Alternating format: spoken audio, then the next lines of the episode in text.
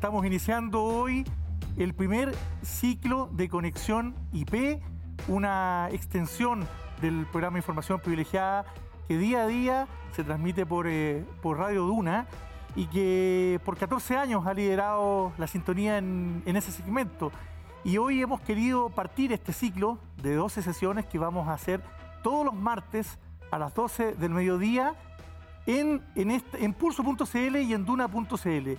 Y hoy vamos a partir con un tema muy importante que tiene que ver con eh, la minería.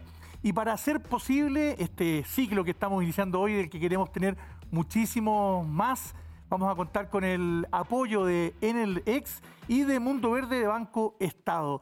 Y como casi todos los días o día por medio ahí nos vamos, nos vamos turnando, eh, en Información Privilegiada hoy me acompaña en la conducción de este primer programa, de este primer ciclo de Conexión IP, don Gonzalo Restini, el licenciado. Señor licenciado, ¿cómo Muchas está? gracias, don Juan Pablo, señor director. Oye, un agrado estar acá eh, en este ciclo que iniciamos hoy día en colaboración con eh, Pulso y Radio Duna, como siempre. Y tenemos el, eh, el honor de dar comienzo al ciclo también con un tema que, que nos preocupa, que, que está lleno de oportunidades, pero también de desafíos, como es la minería en Chile. Y para ello eh, contamos con un panel, panel de lujo acá que vamos a, a- a introducir ahora, partiendo por, eh, por las damas, obviamente. Tenemos acá a Francisca Castro. La Francisca es, directora del brazo minero del grupo Luxich desde el año 2016. Es economista, estuvimos hablando de ello eh, al comienzo del, del programa. Que tiene exper- experiencia en, en minería de cobre, en el mundo de la energía, concesiones, obras públicas, entre otras. Entre 2010 2007 y 2015 trabajó en Codelco, desempeñándose en el último periodo como gerente de negocios estratégicos. Formó parte del directorio de NAMI, de GNL Mejillones y el complejo portuario de Mejillones, entre otras posiciones. Actualmente compatibil- compatibiliza su cargo en Antofagasta PLC con el directorio de Salfa Corp. Bienvenida Francisca, gusto tenerte acá. Bueno, y seguimos con eh, la presentación de los invitados. Eh, una amiga, además, con la que yo trabajé anteriormente, doña Carla Zapata, gerente general de Enelex. Carla, que además recibió hace poco tiempo el Premio Mujeres Empresarias 2020, así que la felicitamos. Es ingeniero civil industrial y de sistemas, de una maestría en gestión de empresas en la Getulio Vargas, en Brasil, y trabaja en el grupo Enel desde hace 24 años. Ha residido en Perú, su país natal, en Colombia, en Brasil, y vive en Santiago de Chile desde el año 2006, así que ya la tenemos bastante a- eh, adoptada. Se ha desempeñado en la gestión y desarrollo de nuevos negocios, venta de productos y servicios vinculados a la energía, captura de oportunidades de mercado social e innovación, cambios tecnológicos y la digitalización. Actualmente la gerente general de Enelex Chile, la nueva línea de negocios comercial del grupo Enel, que tiene como propósito abrir la energía a nuevos usos, nuevas tecnologías y nuevos servicios. Bienvenida, Carla. Gracias, Juan Pablo. Y por último vamos con un viejo y querido amigo de la casa, así dice acá Joaquín. Joaquín Villarino, presidente ejecutivo del Consejo Minero. Joaquín es abogado de la Universidad Católica y doctor en Derecho en Navarra. Cuenta con una vasta trayectoria en el mundo empresarial donde se ha desempeñado como director y asesor de empresas en el sector sanitario, naviero, financiero y de ingeniería y construcción. Fue consejero Sofofa y del CEP. Actualmente compatibiliza su cargo en el Consejo Minero como director de Salfa Corp de la Fundación Patrimonio Cultural y de Camanchaca. Muy bienvenido, Joaquín. Muchas gracias por estar Muchas acá. gracias por la invitación y los felicito por la iniciativa. Espero que sea todo un éxito. Así Muchísimas vamos a intentarlo. Depende cómo Muchísimas nos vaya hoy día, entre otras cosas. Bueno, y para que sea éxito esto, contamos con el apoyo de Mundo Verde Banco Estado, productos para un mundo más saludable y en el ex soluciones energéticas para un futuro sustentable. Don Joaquín, vamos a abrir el fuego con usted. Eh, hay ruidos en el sector, royalty, nueva constitución, derecho a propiedad, usos de agua, todos temas tremendamente eh, estructurales para, para la minería. Por otro lado, este es un negocio de largo plazo, son inversiones muy relevantes y se hacen por, eh, por eh, muchísimo tiempo. Al interior del Consejo, los socios que tú tienes en tu directorio, ¿cómo están viendo esto? Porque tienes socios extranjeros, tienes socios locales. ¿Cómo están viendo este proceso que puede cambiar eh, o hay un riesgo de que cambie profundamente eh, el sector que tú lideras?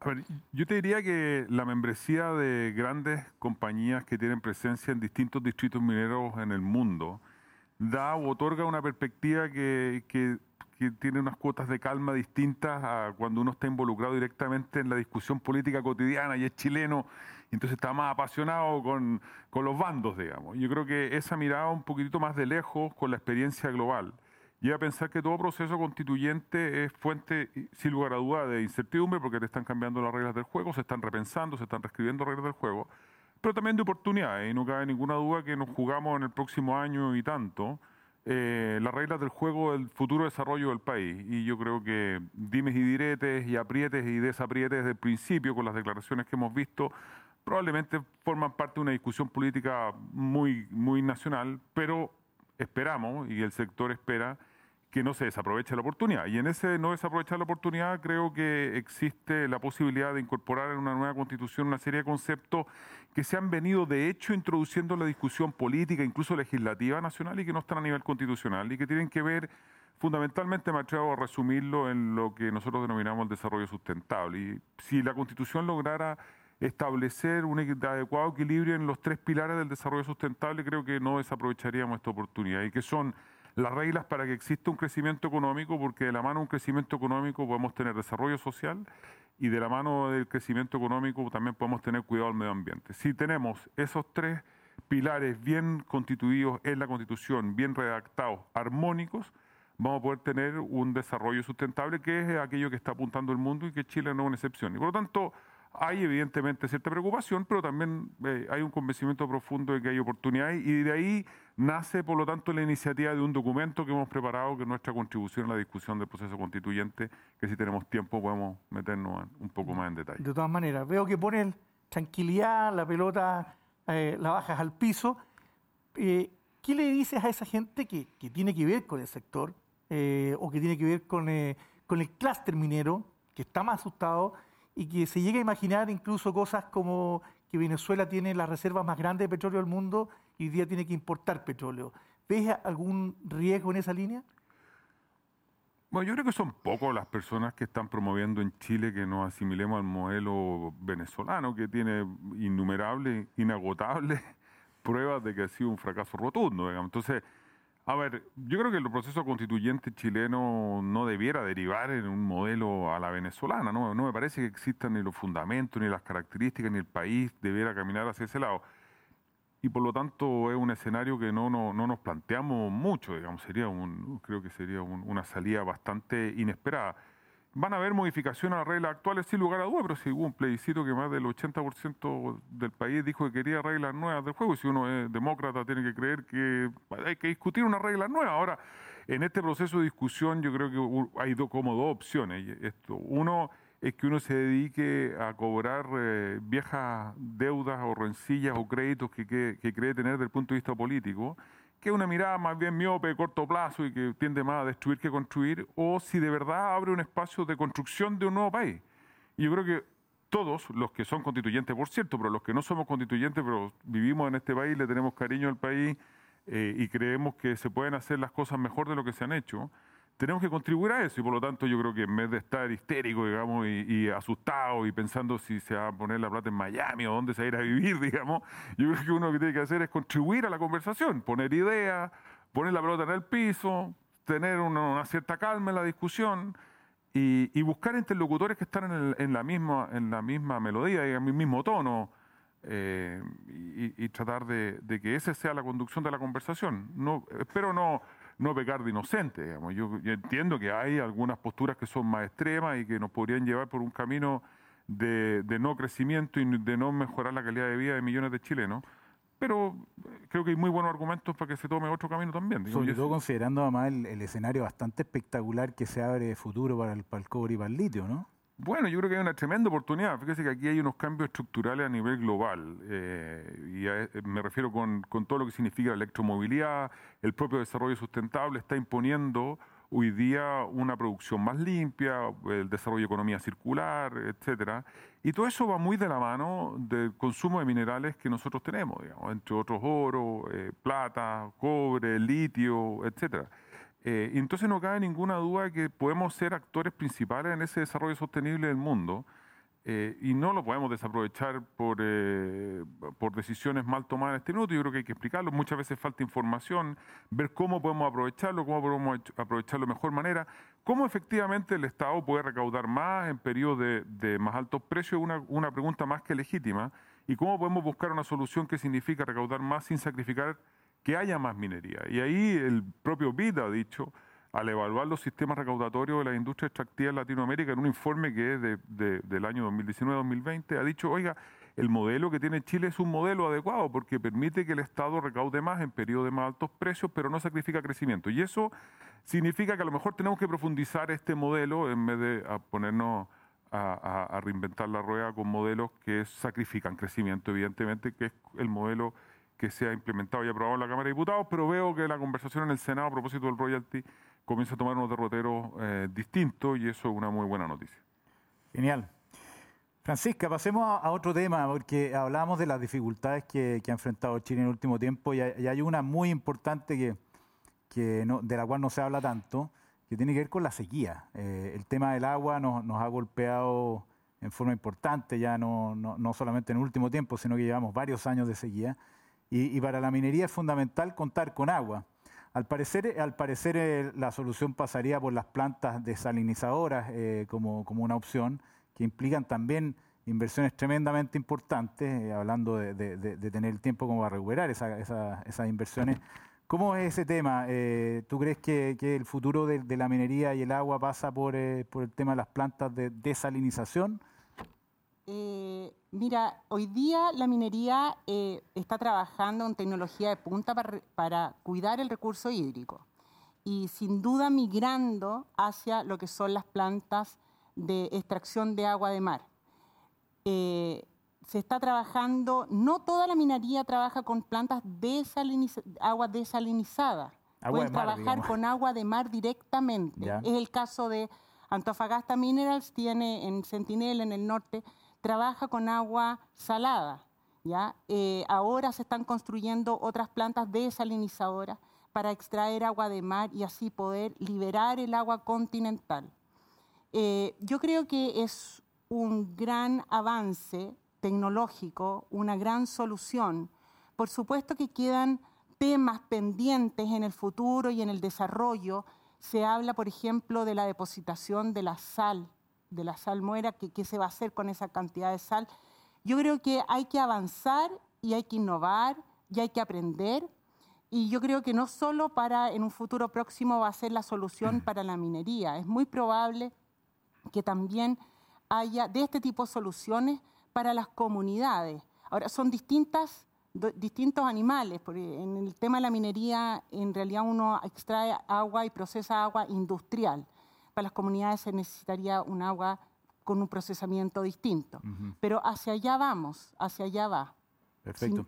¿Y tú, tú ves que hoy día el agua sea un, elemento que efectivamente está de, alguna manera haciendo un cuello botella en el desarrollo de la minería en Chile? Hay, yacimientos que, por ejemplo, están eh, en capacidad de ser explotados si hubiese agua, pero no, no es posible hacerlo por la falta de ella. Mira, con la sequía actual, la verdad que este año, hoy día, eh, eh, se está poniendo el riesgo en la, operación de, alguna, de algunos proyectos.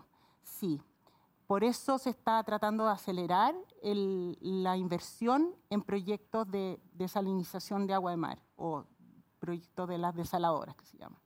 Pero efectivamente, el cambio climático está pegando duro, eh, no solo en la falta de agua, sino que también, bueno, en el exceso de agua en algunos momentos o las marejadas también que hace eh, que, tengamos eh, efectos en distintas áreas. Yo creo que el cambio climático en sí es un gran, gran tema.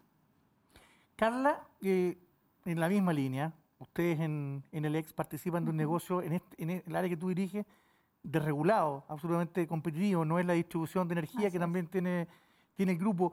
Y en ese sentido, ¿ves la necesidad, por ejemplo, que, el, que el Estado regule, fomente o concesione, por ejemplo, vías para eh, traer agua, eh, entre otras cosas, a la, a la, minería? Agua y energía, seguramente. También, bueno, pero ahí, ahí, ahí eso está más avanzado. E, efectivamente, pero, pero yo creo que todavía estamos ahora eh, entrando en este mundo de la desalinización. Yo creo que todavía nos queda un largo camino por explorar y con seguridad sí nos falta fomentarla desde el gobierno, digámoslo así, con recursos o con reglamentaciones más específicas que todavía no las tenemos. Y eso es lo que comentaba antes Francisca, que efectivamente el futuro de la minería va a pasar por la energía renovable, seguro, y va a pasar por la desalinización. Hoy día cuando, cuando nosotros vemos el panorama del mundo energético, tú dices es un mundo desregulado, sí es un mundo desregulado, por lo menos el que me toca ver, pero a nivel de grupo lo que hoy día está pasando es que, por ejemplo, nosotros estamos cerrando todas las centrales a carbón, ¿sí? Y estamos eh, incorporando energía renovable, pero energía renovable que viene empujada desde la minería. O sea, si recordáramos hace 5 o 10 años, fue la minería quien hizo los primeros proyectos de energía renovable. Y eso ayudó a replicar y que hoy día tengamos el porcentaje de participación como país que tenemos. Yo creo que la minería en general en materia energética y en materia de agua va a ser el, el impulsor Hoy día vamos a empezar a hablar seguramente de baterías, ¿sí? Y baterías que vamos a empezar a usar con la, batería, con, la minería, electromovilidad. Después de los sistemas de transporte público, que es donde más podemos masificar la electromovilidad y que además sea eh, cercana al ciudadano de pie, también nos pasa con la minería. La, cantidad de flota que hoy día hay a diésel eh, es, es muy grande. Por tanto, hay una oportunidad hasta 30 toneladas de pasar a electromovilidad y lo que el ministro siempre dice, empezar a trabajar con hidrógeno tal vez en el futuro cercano. Eh, pero efectivamente yo creo que la, la, minería es un pivote importante para la energía, para la desalinización, para usar las nuevas tecnologías y empujarla, Juan Pablo. Creo que sin el apoyo del sector minero va a ser difícil que otras empresas se suban también. Hoy día, eh, en febrero recién, se, se, preparó la ley de eficiencia energética. ¿sí? Esta ley de eficiencia energética que está en camino a reglamentación debería también promover el mejor uso de la energía. Muchas empresas, incluyendo la minería, han estado en la renegociación de sus contratos de corto plazo pues hoy día es momento tal vez de incorporar la eficiencia energética a sus procesos, ya no como una voluntad, sino como parte de la reglamentación que el gobierno va a empezar a exigir, sobre todo a los grandes consumidores. Y esto que tú nos cuentas, está todavía, todas estas soluciones que, existen para la minería, eh, son más allá que fases pilotos, son cosas concretas en las que definitivamente puedes mover la palanca para, ofrecer todas estas soluciones al sector. Juan Pablo, de todas maneras, hoy día, mira, nosotros hemos desarrollado ya proyectos, por ejemplo, con Anglo American. En materia de electromovilidad, yo creo que es donde más estamos avanzando. Y ya tenemos casos de éxito concretos, ¿sí? que nos van a permitir a que eh, varias empresas se contagien, porque yo creo que hay muchas empresas que están en la planificación. Eh, yo siento que nos falta un poquito entrar, como decías tú antes, parar la bola, aterrizarla y empezar efectivamente a concretar proyectos. Eh, yo veo que hay, hay, empresas como Anglo American que ya empezaron con sus primeras flotas eléctricas, Codelco, y esto se empieza a contagiar. Y efectivamente hoy día hay, hay ya casos eh, también en electromovilidad, también en baterías. Hoy día, cuando tú te vas a una faena minera, ¿sí? y vas a ver el casino de, esa faena, se alimenta con eh, equipos, de, equipos electrógenos, que son en base a diésel. Lo que estamos haciendo hoy día es lograr que, por ejemplo, algunos buses eléctricos que están parados durante todo el día, porque sabemos que las personas entran en la mañana y salen en la tarde, puedan entregar la energía desde sus baterías hacia el casino. De esa forma nosotros vamos eliminando equipos electrógenos de las operaciones. Son soluciones que a veces uno dice son sencillas, pero efectivamente hay que, hay que empujar las tecnologías que hoy día empiezan a multiplicarse. Interesante, ¿eh? Tremendo, los cambios son pero revolucionarios. Oye, vamos a entrar directamente al, tema de la sustentabilidad. Eh, eh, esta es una pregunta para la Francisca, porque uno de los grandes desafíos de, la minería es la relación con las comunidades, con el entorno, ¿no es cierto? Eh, y, nos gustaría preguntarte tu visión eh, desde AMSA y como, industria de, cómo ven el futuro en ese tema. O sea, si, en el fondo es posible desarrollar una minería que realmente eh, funcione con el medio ambiente, funcione con las comunidades sin judicialización, sin problemas con la, con, eh, con la gente que vive alrededor de, la, de las operaciones. ¿Cómo, ¿Cómo están viendo eso?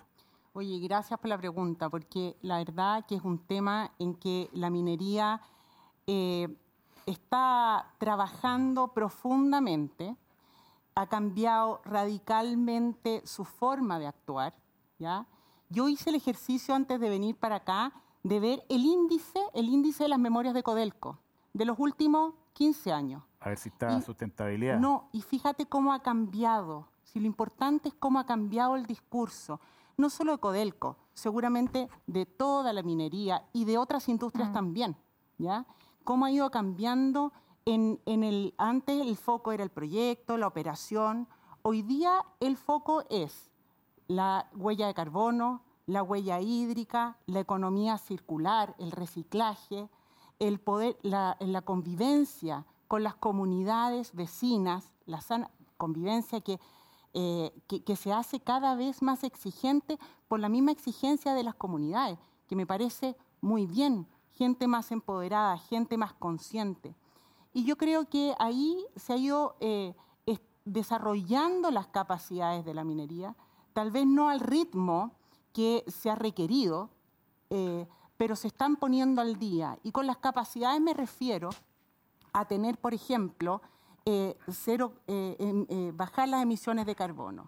La electromovilidad, como tú pones, por, por supuesto que es una solución, sobre todo, ¿sabes para dónde? Para las mi- minas subterráneas, donde los rajos, donde las pendientes no son tan altas. Cuando las pendientes son muy fuertes en la mina rajo abierto, se necesita otro tipo de combustión. Y ahí es donde viene el tema del hidrógeno verde, en el cual también está, se está trabajando, la minería también está aportando.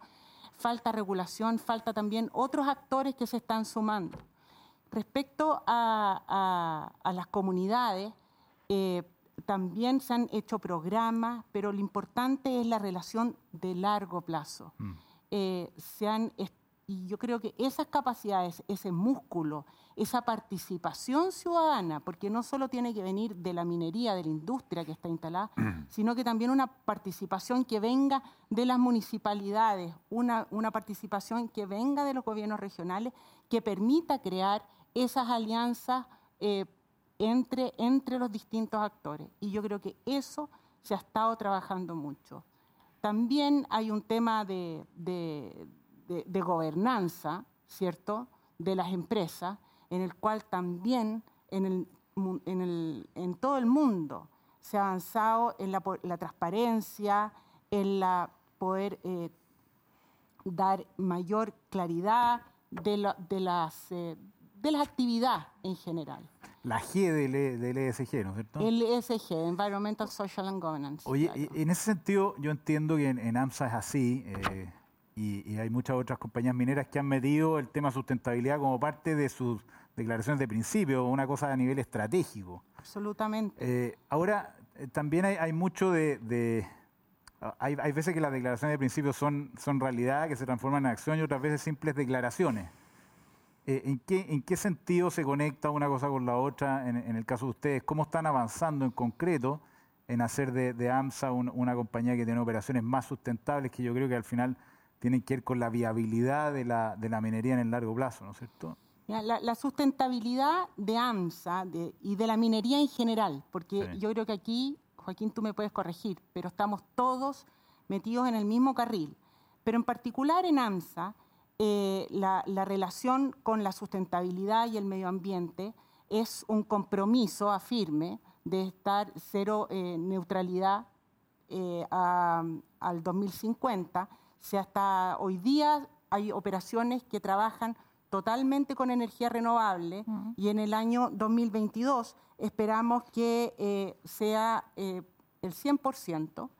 Eh, está el tema de las aguas, el tema, como te decía yo, de las desaladoras, está el tema de la incorporación de hidrógeno verde. Eso es un proyecto, proyectos que necesitan el desarrollo todavía de innovación, tecnología que haya detrás, también aspectos regulatorios que no se pueden quedar atrás. Pero como tú me dices, por ejemplo, también el tema de las comunidades o el tema de, de la participación de los proveedores locales, también es un hecho. se está trabajando directamente con proveedores, capacitar al músculo, al músculo local, para que pueda participar de estas mega em- industrias. Y eso creo que eh, es- se constata con cifras actuales. Perfecto. Señor director. Carla, eh, ustedes son, evidentemente, que son eh, socios estratégicos de este sector, por eso están, eh, están compartiendo este, este panel de invitados. Pero así como, por ejemplo, usted es un actor pero principal, y no solo en Chile, sino que a nivel global en materia de Smart City, ¿pueden aportar, algo, no- algo usaste en la, en, la, respuesta anterior, pero pueden aportar hacia una, no sé si el concepto me lo, me lo aceptan los, los mineros aquí, pero una minería inteligente, así como la ciudad inteligente, minería inteligente? No quiere decir que hoy día no lo sean, ¿ah? pero por el concepto que hay de Una minería Smart más, City, por favor. más inteligente aún. somos más inteligente, Más todavía, más más inteligente. Sí, yo creo, yo creo, Juan Pablo, que hoy día, eh, afortunadamente, cuando uno piensa 10 años atrás, hay tecnologías que han bajado por lo menos un 80-90% sus precios. ¿sí? Entonces, hoy día pensar efectivamente en una minería más tecnológica, en una minería eh, sustentable, como decía antes Francisca, eh, yo creo que es posible. Y es posible porque mm, creo que como país tenemos una convicción importante. Tenemos una declaración fundamental que es la carbono neutralidad al 2050. Ya eso diría yo que es un gran avance porque no todos los países están con esa mirada. Lo segundo es, eh, a nivel internacional hoy día, si uno piensa los famosos techos fotovoltaicos que ojalá brillaran más en Santiago, creo que nos falta todavía mucho, eh, han disminuido un 86% su precio respecto a hace 10 años. Con las baterías nos pasa lo mismo. ¿Por qué está pasando todo esto? Porque efectivamente países como Europa, países como que están ya bastante más, más desarrollados, eh, están colocando mucha energía, digamos, en, en todo lo que es electromovilidad, en todo lo que es flexibilidad a través de baterías. Entonces hoy día cuando hablamos de electromovilidad, yo creo que es una- un gran tema en que la minería podría avanzar y podría avanzar más seguramente. Eh, escuchaba ayer al ministro eh, hablar también de cómo hacer una minería más inteligente desde el punto de vista de evitar que la gente se desplace tal vez hasta hacia la mina y que lo que hoy día tal vez muchas empresas privadas experimentan del teletrabajo también sea una realidad eh, en, este, en este segmento. Yo creo que es uno también de los temas que hay que trabajar. Pero efectivamente, en lo que yo te puedo comentar en materia energética, Juan Pablo, creo que hay un mundo por descubrir. Creo que todavía estamos en forma muy incipiente. Tú hablabas antes de pilotos, pero sí, hay pilotos y hay, y hay otras realidades, pero creo que todavía tenemos que eh, seguir empujando y creo que darle un poco más de velocidad, porque hoy día las tecnologías están, pero creo que se requiere tal vez más, más velocidad para avanzar. ¿sí? Y sobre todo en un proceso donde estamos hablando de reactivación. Mm. Y la reactivación del país va a pasar muy seguramente por el sector energía, por el sector minería y por otros sectores que tienen que empujar. Va a pasar por minería, no me cabe duda de eso. Seguro. Oye, eh, Joaquín, tu, tu visión respecto a- al tema de la sustentabilidad, porque todos conocemos este, uno copia los acronismos gringos, ¿no es cierto? Not in my backyard, o sea que es- súper bueno hacer el proyecto, pero lejos mío.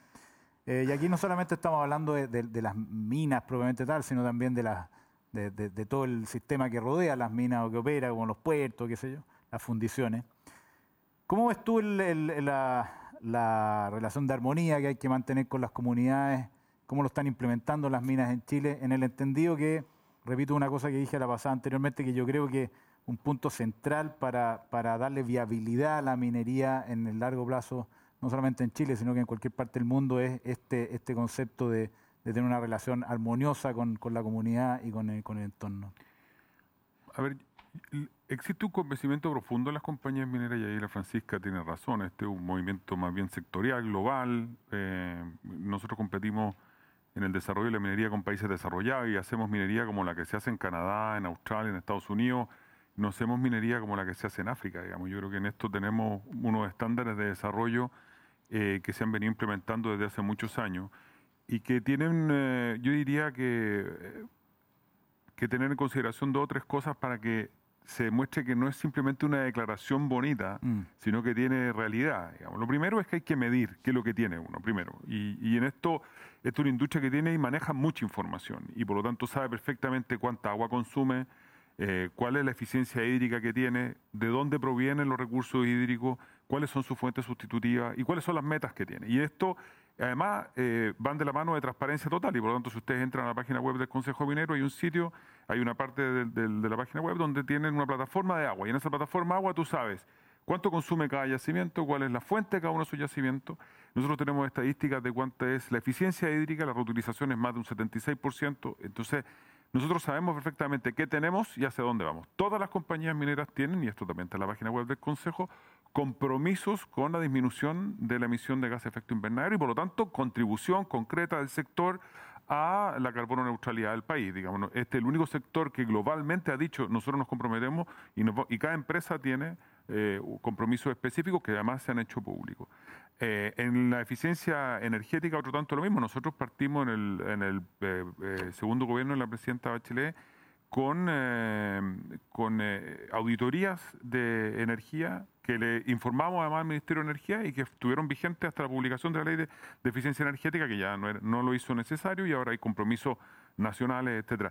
Es decir, medir, primero medir, transparentar qué es lo que uno mide y, y segundo ponerse metas para saber cómo te mueves, de dónde estás eh, y yo creo que en esto, y a propósito de lo ESG, etcétera, existen auditorías ambientales. Y esto no solo viene impuesto por legislaciones nacionales, que evidentemente están muchas veces un poco atrasadas de las realidades, viene impuesto por, eh, por, la, por la, el trabajo con las comunidades, pero viene impuesto además hoy día por un mundo global donde inversionistas, es decir, cuando deciden dónde poner sus recursos, si van a ir a financiar un bono de una compañía minera o un crédito de una compañía minera, le están diciendo, a ver, ¿Cómo produce usted, digamos? ¿Cuál es su, cuál es su huella de carbono? ¿Cuál es su huella de agua? ¿Cómo trata a los proveedores? ¿Existe o no existe respeto a los derechos humanos? ¿Existe o no, existe trabajo infantil? Etcétera, cosas que son fundamentales para que te presten dinero. Los inversionistas a la hora de comprar acciones, no solo de financiarte, a la hora de comprar tus acciones, también están mirando cuáles son tus estándares de desarrollo sostenible. Pero además, los consumidores finales de tu producto, es decir, quienes consumen cobre en el mundo, dicen, oiga, yo cuando quiero poner cobre en mi auto eléctrico, quiero saber de dónde proviene este cobre, porque el consumidor final de vehículos está mirando si ese vehículo fue construido o no construido con ciertos estándares de sostenibilidad. Entonces, yo te diría, primero no estamos inventando, eh, no nos estamos poniendo al día hoy, llevamos trabajando más de una década, en todos los frentes que tienen que ver con desarrollo social, con eh, impacto ambiental y con crecimiento económico. Creemos que en esto la minería tiene, tiene mucho que decir y mucho que aportar. Estamos además expuestos a, no solo a los controles internos de los organismos nacionales, sino que además a muchísimos controles internacionales de inversionistas, de accionistas, de, de consumidores finales, de comunidades, etcétera. Entonces, eh, existen estándares que se comparten. Nosotros formamos parte de la ICMM, que es una especie de consejo minero global, digamos, donde están todas las grandes compañías mineras y los organismos gremiales del mundo y estamos preocupados de este tema, digamos, de ver cómo de verdad la minería eh, consolida su inserción a nivel comunitario como un vecino que se viene a quedar en el largo plazo y que es un buen vecino, digamos, y que y te quieren tener y no que no estés ahí, digamos. Es decir, que te quieren en el backyard. Eso, eso es lo que nos, nos gustaría. digamos. Bueno, eso es lo que nos gustaría y en eso estamos trabajando. Además, estamos muy convencidos que esto es una pega permanente. Digamos. Nunca, la licencia social, eh, como se suele denominar, es una licencia que se renueva casi a diario. Entonces, no es que te den un carnet y dicen, oye, vuelven cuatro años más para ver si te la renuevo, o en ocho, a ver si seguís pasando el test, digamos. Esta, esto es, es cotidiano, es diario. Y un error eh, se paga carísimo. Entonces, y además se pagan errores sectoriales. Y esto también es bueno. El, el- cuando una compañía minera lo hace mal, es el sector el que sufre. Una que, que comete errores garrafales, que tiene una contaminación, que no tiene buen trato con las comunidades, etcétera, le produce un daño al sector minero. Y por eso es tan importante el trabajo colaborativo entre las compañías miembros del sector minero. Y en ese sentido, ¿cuáles son los benchmarks en, en este tema? Me imagino Australia, Canadá, son los países que eh, a mí me da la impresión de que este tema podría estar mejor manejado, no solamente por, por intuición, porque normalmente las cosas se hacen, se hacen muy bien allá, sino que además me parece que hay menos conflictividad. No sé si eso está medido y efectivamente es así.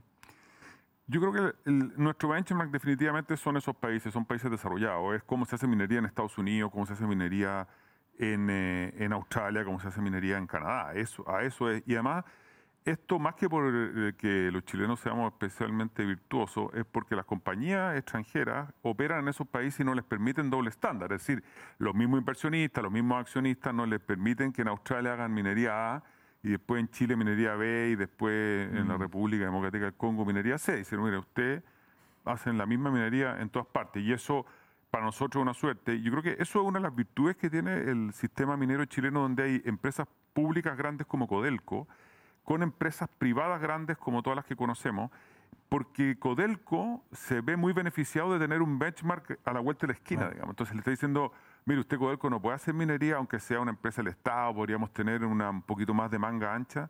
No, señor, porque aquí hay un estándar y, en temas de seguridad, en temas medioambientales, etc. Esos son nuestros benchmarks. eh, sin lugar a duda, nos comparamos con esos países eh, y, y muchas veces lo- tenemos que lidiar contra dos cosas. Yo creo que a ellos tienen a lo mejor menos conflictividad porque tienen mejores regulaciones. Yo creo que aquí hay un, hay un tema regulatorio que en Chile va un poquito más lento y ha sido un poco más caótico. Por ejemplo, les voy a poner un solo ejemplo para no agotarlo, en temas de regulación medioambiental. Chile lleva una década, y, y cuando digo Chile de manera bastante transversal, diciendo que hay que perfeccionar el sistema de evaluación de impacto ambiental. Se creó una comisión presidencial, asesora presidencial, bajo el gobierno de la presidenta Bachelet. Nosotros tuvimos la suerte de formar parte de esa comisión que tenía representantes del mundo académico, organizaciones no gubernamentales, de pueblos originarios, de las industrias, estaba la energía, la minería, etcétera. Hicimos un trabajo que duró prácticamente un año, un documento que tiene no sé cuántas decenas de propuestas de modificación y ahí está, digamos, es bonito, está puesto, Bonito, ¿no? bonito no, lomo. no, tiene un lomo precioso, digamos. y Buena tapa de. Tenemos unas fotos de nosotros que salimos estupendos, digamos, todo está muy bien, pero la verdad es que después cuando viene la voluntad política de implementar esas modificaciones, no existe, digamos. Y, y- y entonces, ¿qué es lo que tenemos? Tenemos un sinnúmero de iniciativas aisladas que no conversan entre todas, eh, entre todas ellas y que lo que hacen es generar un poco más de burocracia sin mejorar los estándares, que es lo que debiéramos evolucionar. Yo creo que el proceso constituyente quizás abre una oportunidad tremenda en eso cuando hablo de tener una buena regulación medioambiental que satisfaga tres cosas. Uno, la tranquilidad de la ciudadanía y cuando algo se evalúa, efectivamente está bien evaluado, la certeza jurídica de los que invierten y la buena asignación del rol fiscalizador que tiene que tener el Estado para que toda esta orquesta suene bien. Perfecto. Genial. Bueno, vamos a cambiar un poquito de tema, no, no tanto tampoco, pero, pero vamos a hablar más de futuro y tendencia. Eh, una pregunta para la Carla. Eh, ¿qué, qué aporte? Tú has mencionado varias cosas en, en- en la conversación, pero, pero sería un buen momento como para, para hacer los Para bullets aterrizar, respecto a cuáles son los, los aportes que están haciendo ustedes como, como en LX eh, en términos de, de apoyo a la industria y en particular al sector de proveedores, que también es súper interesante como para efectos de, de ver cómo se desarrolla el futuro de la industria. Bueno, esto no es solo minera, sino también proveedores que funcionan alrededor de. Mm. Sí, mira, yo te diría que NLX es una línea del, del grupo Enel, Sí. sí. que básicamente lo que está empujando es lo que llamamos nosotros las nuevas energías, ¿sí? y las nuevas energías para apalancar una electrificación limpia, ¿vale? Esos son como los principales conceptos detrás de, de- de esta línea. ¿En qué hemos estado desde 2018 que fue creada? Básicamente en electromovilidad. ¿sí? Hoy día eh, hay 800 buses ya circulando por Santiago, del cual un poco más de la mitad son nuestros. Y diría que eh, nuestro negocio no es hacer, no es colocar buses, sí, pero sí era eh, traer los primeros buses para constatar y evidenciar que la tecnología hoy día eléctrica, tanto para buses, para autos, en, eh, y en fin, es, es viable y además es competitiva, ¿sí? Porque hoy día cuando tú comparas cuánto es el costo por kilometraje, eh, en, un- en el caso de los buses, eh, ellos gastaban 300 pesos en combustible diésel. Hoy día gastan 79 pesos cuando pasaron a la tecnología eléctrica. Obviamente hay inversiones que son mayores al comienzo que se mitigan con el menor costo operacional en el largo plazo. Además, estamos eh, incorporando infraestructura de carga eléctrica a lo largo de todo el país. Porque así como estamos hablando de la minería, la minería va, va a tener que seguramente entregar más cobre porque hoy día la electromovilidad ya no es más un piloto, ahora es una realidad. En Europa, el último trimestre del año pasado, fue la primera vez que se vendieron más autos eléctricos que a combustión eh, tradicional. Y eso debiera pasar en este país a partir del año 2025.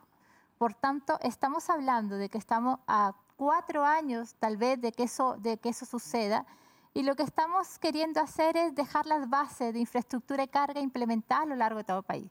No solamente Santiago, sino desde Arica hasta Punta Arenas. Eh, lo segundo, te diría, eh, además de electromovilidad, tanto masiva como de buses, es apoyar a toda la industria, a toda la industria en materia de eficiencia energética, ¿sí? Porque yo creo que hoy día en el mercado hay empresas que venden fotovoltaico, que venden la batería. Nosotros estamos tratando y empujando a hacer una integración de productos que le haga sentido a, la minería y a las otras industrias. Decía Joaquina antes, eh, la minería lo mide todo, ¿sí? Y yo creo que efectivamente son buenos gestores de energía y seguramente de agua. Pero cuando te vas al sector privado, al sector industrial, algunas empresas, y son grandes, no tienen un gestor de energía, no tienen idea realmente dónde tienen los consumos principales. Y es ahí donde nosotros queremos también participar y estamos ya interviniendo en empresas donde estamos partiendo de lo más básico, que cómo gestiona la energía hoy para poder pensar en qué es lo que tienes que hacer mañana. Entonces, a partir de esas mediciones, nosotros estamos incorporando las nuevas tecnologías, ya sea soluciones fotovoltaicas, ya sea baterías, ya sea bombas de calor. Hoy día el portafolio de soluciones energéticas es bastante amplio. Y la verdad es que ahí lo que nosotros tratamos de hacer es bastante eficiente también. Cada empresa, cada niño, nicho, la industria alimentaria tiene su foco, tiene sus soluciones. La industria del retail tiene otro tipo de soluciones. El clima en el retail, por ejemplo, es muy importante. El gasto energético es muy alto.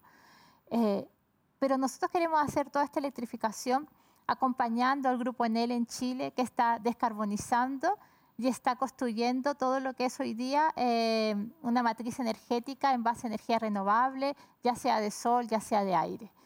Y hoy día, cuando hablamos de cobre, ya no solamente hablamos del cobre, hoy día incluso se habla del cobre verde. Y muchas empresas automotoras están buscando cuál es el cobre. ¿Es un cobre verde? ¿Es un cobre gris para asimilarlo como al hidrógeno? Eh, pero efectivamente va a ser importante cómo es que la minería se abastece en términos de energía, porque ese es el cobre que se va a querer comprar, ya sea afuera cuando fabriquen los autos o, no sé, incluso para, para uso interno. Oye, y, y, eso me parece cuando tú hablabas que hace sentido eh, y es súper eh, interesante tenerlos conversando acá porque de alguna manera ustedes en Enel están viendo este fenómeno a nivel global. Así es. Y eso es lo que, que genera una oportunidad histórica para, Chile y para la minería chilena en el sentido de que nosotros tenemos eh, la, mayor producción mundial de cobre y también de litio, que son los dos componentes fundamentales para el desarrollo de, de, todo este proceso que es una explosión a nivel global. ¿Cómo tú estás viendo la oportunidad que tiene Chile? Mirándolo ya no, no desde el punto de vista de los que producen las materias primas, sino los que la usan, como, como en el Dicen que Chile tiene las tres cosas, te voy a corregir en una más, la energía renovable. En Chile tenemos la radiación más potente, o sea, si tú te vas al norte de Chile, tenemos energía para generar 70 veces lo que hoy día generamos. ¿sí? Eso podría significar incluso la oportunidad que como país podemos tener para vender energía a nuestros países cercanos. ¿sí? Entonces, en términos efectivamente de capacidad y oportunidades para Chile, yo creo que las nuevas exigencias, eh, no solamente del mercado local, sino del mercado externo, van a permitir que participemos con litio, participemos con cobre y otros más que van a hacer posible muchos de, los muchos de los proyectos que, que vemos. Ahora, efectivamente, Joaquín hablaba de la empresa minera es bastante global, Australia, Canadá. Nosotros en el mundo de la energía también estamos presentes en 23 países y eso nos da mucha oportunidad de aprendizaje. Por ejemplo, en Estados Unidos todo el tema de baterías, todo el tema de flexibilidad, que todavía aquí está muy en pañales, allá se, se explota muy bien, se hace muy bien. Y por tanto eso nos da oportunidad a nosotros como grupo también de mirar qué es lo que está pasando en Norteamérica, qué es lo que está pasando en Europa, hoy día qué es lo que está pasando en Asia, que también tenemos presencia, y poder llegar a Chile tal vez más que con soluciones para pensar ya con soluciones que ya tienen vida propia en otros países que funcionan bien y que además nos dan como la nos dan como la idea de incluso ir al regulador y contarle, mira lo que está pasando en Asia en materia de flexibilidad, mira lo que está pasando en materia de eficiencia energética. Y la verdad que ha sido un, un, viaje, una aventura bastante interesante en este mundo de las nuevas energías, Gonzalo. Fascinante lo que Fascinante, efectivamente. Joaquín, tú, te hacía una pregunta, Gonzalo, antes del benchmark. Carla también nos contaba un poquito a, nivel global. Estamos haciendo nosotros minería del primer mundo con altos estándares, pero ¿nos queda algo todavía por, por traer de, de, mejores prácticas o estando las grandes compañías eh, globales en minería, estando en Chile, teniendo a Codelco, teniendo a la privada más grande de Chile, que es eh, Antofagasta? Eh, ¿Falta algo por traer o definitivamente estamos jugando a las grandes ligas? Yo creo que estamos jugando a las grandes ligas, lo cual no significa que no nos falten cosas por hacer, digamos. Pues yo creo que el mundo en general está desafiado y nosotros formamos parte de la búsqueda de soluciones a esos desafíos. No cabe ninguna, por ejemplo, duda de que todo el tema de ciberseguridad es un, tema tremendo por desarrollarse. Todavía existen trabajos que son muy aislados, eh, compañía por compañía, y ahí hay un, hay un espacio de colaboración entre empresas que está pendiente de desarrollarse y que pueden ser una contribución bien importante eh, en el desarrollo de ciberseguridad con un ejemplo para el resto de sectores productivos que puede ser bien importante. La minería en general tiene ese efecto ejemplar para otros sectores en algunas cosas de las que va emprendiendo. La incorporación de, nuevas tecnologías te lleva además a, por ejemplo, el uso de inteligencia artificial. Hoy día la minería tiene muchísima información. Es un gran eh, un sector donde se relevan muchísimos datos, pero no existe tanta gestión de esos datos como podría existir con mejores herramientas y una mejor utilización de inteligencia artificial. Y ahí hay una, hay una tarea pendiente por, eh, eh, por, desarrollar que no cae ninguna duda. Yo creo que en, en temas de relaciones comunitarias, que pareciera que no, tiene, que, que no tiene mucho que ver con lo que estoy hablando, yo sí creo que tiene muchísimo que ver, también hay tareas pendientes. Yo creo que hay otros países desarrollados donde el tema de relacionamiento comunitario tiene mejores soluciones que las nuestras. Yo creo que en parte somos responsables, en parte mm, tenemos cosas por hacer y en parte faltan algunas, como decía antes, regulaciones. No cabe ninguna duda que países como, Canadá tienen solucionado el, el tema de los derechos de los pueblos originarios y la conversación de los derechos de los pueblos originarios con desarrollos productivos de manera eh, muchísimo más virtuosa que lo que están en Chile. Ahora, yo no creo que es porque no existe el profundo convencimiento de que hay que respetar eh, el convenio 169, que hay que respetar a los pueblos originarios. Es porque tenemos una mala definición de muchas herramientas jurídicas en Chile. Aquí se aprobó el convenio 169, pero no existía todo el entramado jurídico que permitía una adecuada aprobación, implementación eh, del convenio. Entonces, creo que esos son, son desafíos en que, en que estamos un poquitito al debe eh, y que una mezcla. Yo creo que ahí se necesita más trabajo público-privado, significa una mejor coordinación. El ejemplo que, que, se ponía recién sobre experiencias exitosas en otros países que podrían eh, copiarse aquí, creo que en, en, todo lo que son relaciones con pueblos originarios, creo que tenemos mucho que aprender de otros países que lo han hecho mejor, de manera más ordenada, que evitan mucha conflictividad, etcétera.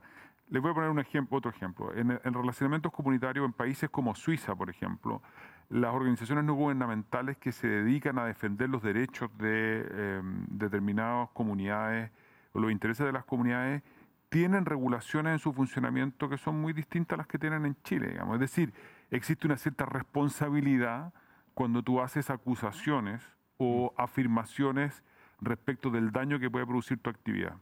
En Chile eso es gratis. A ti te pueden decir que tu faena lo que va a hacer es eliminar toda la flora y la fauna en determinado y tú tienes que correr a probar de que no lo vas a hacer. Quien hace la acusación no tiene ninguna responsabilidad respecto de la acusación que hace. Eso lo que hace es tensionar gratuitamente muchas veces, otras veces tiene mucha razón, pero tensiona gratuitamente las relaciones de las comunidades. Las comunidades se asustan, evidentemente, eh, y, y, las compañías mineras y las compañías en general productivas quieren problemas. Entonces, creo que en, temas de relacionamiento comunitario ahí todavía eh, cuestiones por desarrollar. Sí creo que hay un tema regulatorio pendiente importante. Voy a desordenar un poquito la pauta que tenemos, porque tenemos algo estructurado, pero, pero también hay que tener un poquito de cintura, a- a pesar de que no Pablo, se usted- cada vez se usted me ve para eso menos. Pero voy a hacer una pregunta, voy a hacer una Te- pregunta del más público. cintura. Poquita que hasta esta altura de la vida. Voy a hacer una pregunta del, del público, eh, Del de Fernando Pérez. Pregunta en el, en, el sentido en que si hay una industria hoy día del litigio, sobre todo en el tema comunitario, eh, ¿cómo, cómo, se ha, ¿cómo se ha abordado eso? Si crees que hay eh, profesionales, fundamentalmente abogados, dedicados a buscar conflictos, a exacerbarlos, o son, o, definitivamente eh, son conflictos reales los que hay en las comunidades. Hay de todo. Yo creo que hay, hay de todo. Esto es un fenómeno global. No creo que Chile sea un experimento muy único respecto de litigios inventados. Hay litigios que tienen sus fundamentos, no cabe ninguna duda. Hay otros que no tienen mucho fundamento y que suelen perderse, pero que, pero que demoran años, porque usted inicia un, un conflicto judicial, puede demorarse una década, digamos, entre que llega a la Corte Suprema y obtiene la última sentencia. Ahí está lo de Dominga, por ejemplo. ¿no? Claro, entonces yo creo que, que hay, al- al- hay algo de eso también. Hay una cierta industria del litigio, no cabe ninguna duda, pero, pero no creo que seamos una excepción, que, sí, que Chile tenga una industria especialmente desarrollada en torno a, los litigios contra la compañía. Ahora, eh, de nuevo, creo que aquí hay temas pendientes que permiten o que crean espacios para que exista esa industria del litigio, que yo creo que lo que decía antes, un perfeccionamiento del sistema de evaluación de impacto ambiental eh, tiene que estar destinado a entregarle más tranquilidad a las comunidades, a entregar más certeza jurídica, a, a tratar de cerrar estos eh, espacios donde se generan evidentemente las posibilidades de lucrar con, con, eh, sobre todo de, creo yo, de lucrar con, eh, con la angustia que se le puede generar a una comunidad, digamos. Si tú le dices a una comunidad, mire, esto va a significar la, la muerte o la desaparición de determinada flora, fauna, o van a atentar contra su, su calidad de vida o contra su salud, lo lógico es que las comunidades, si le otorgan algo de credibilidad a esa afirmación, se defiendan, digamos. Es lo, es lo que me parece más lógico. Entonces, creo que hay que buscar los mecanismos para que las comunidades, para que las personas que se ven afectadas tengan tranquilidad, tengan seguridad y también para que las empresas puedan invertir en largo plazo una vez que obtienen los permisos. Y eso es lo que hay, ahí evidentemente hay unos espacios. Perfecto. Oye, hay, hay un tema donde, donde yo encuentro que la, la minería chilena todavía está al débil, un, un tema que conozco relativamente bien, que tiene que ver con, con el desarrollo de proveedores. Ahí le quería hacer una pregunta a la Francisca, porque el, benchmark en ese sentido es lo que pasa en Australia, eh, ¿no es cierto?, en que los proveedores de la minería son un sector que en muchos aspectos compite con la minería en términos de exportaciones, en términos de aporte al PGB, eh, los, proveedores mineros australianos aportan casi 100 billions a la, una economía de más o menos 1 1,5 trillones, o sea, un, un 5 por- más del 5% del PGB lo componen los proveedores mineros. Eh, y hay una, hay una sensación muchas veces de que no se les abre la puerta a los proveedores chilenos, que por el contrario se prefiere tecnología que viene de afuera. Eh, ¿En qué está eso? ¿Cómo lo, ven y en qué están trabajando en el caso de ustedes, Francisca, en, AMSA, en el desarrollo de proveedores mineros? Para responder tu pregunta, mira, que tiene hartas aristas, pero eh, para ir directo a, a tu pregunta, el desarrollo de proveedores mineros nacionales también hoy día es un foco, Es un foco tratando de eh, empoderar al proveedor minero. De hecho, eh, hoy hay ciertos programas, proyectos, licitaciones que se están llevando a cabo que están siendo cerradas para los proveedores nacionales. Pero me gustaría ir un poco más allá. Mira, hoy día, dentro de la, de la discusión del royalty minero, eh, se habla, claro, el royalty es el pago que se le cobra a la industria minera, el precio que se le que debe pagar por la explotación de este recurso, ¿cierto? De un recurso escaso, se le paga un precio al Estado.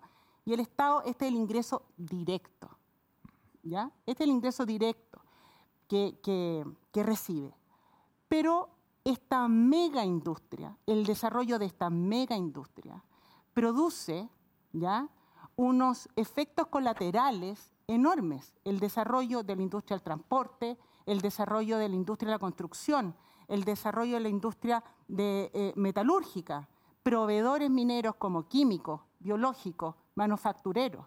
O sea, va a raza con una cantidad de otras actividades generando ingresos generando beneficios, ¿ya? generando actividad económica que no se imputan directamente al- a la minería, porque están repartidas en otras actividades económicas. Esos ingresos que se generan para el país, también son eh, ingresos que no son directos, son beneficios adicionales.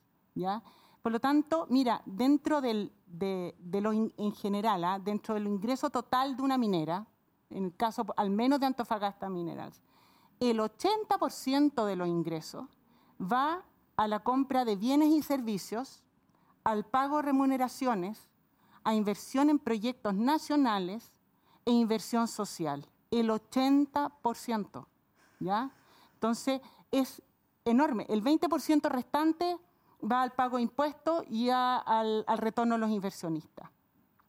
Entonces tú me hablas del desarrollo de proveedores. Mira, esa cantidad enorme de recursos quedan en la, en la eh, economía nacional.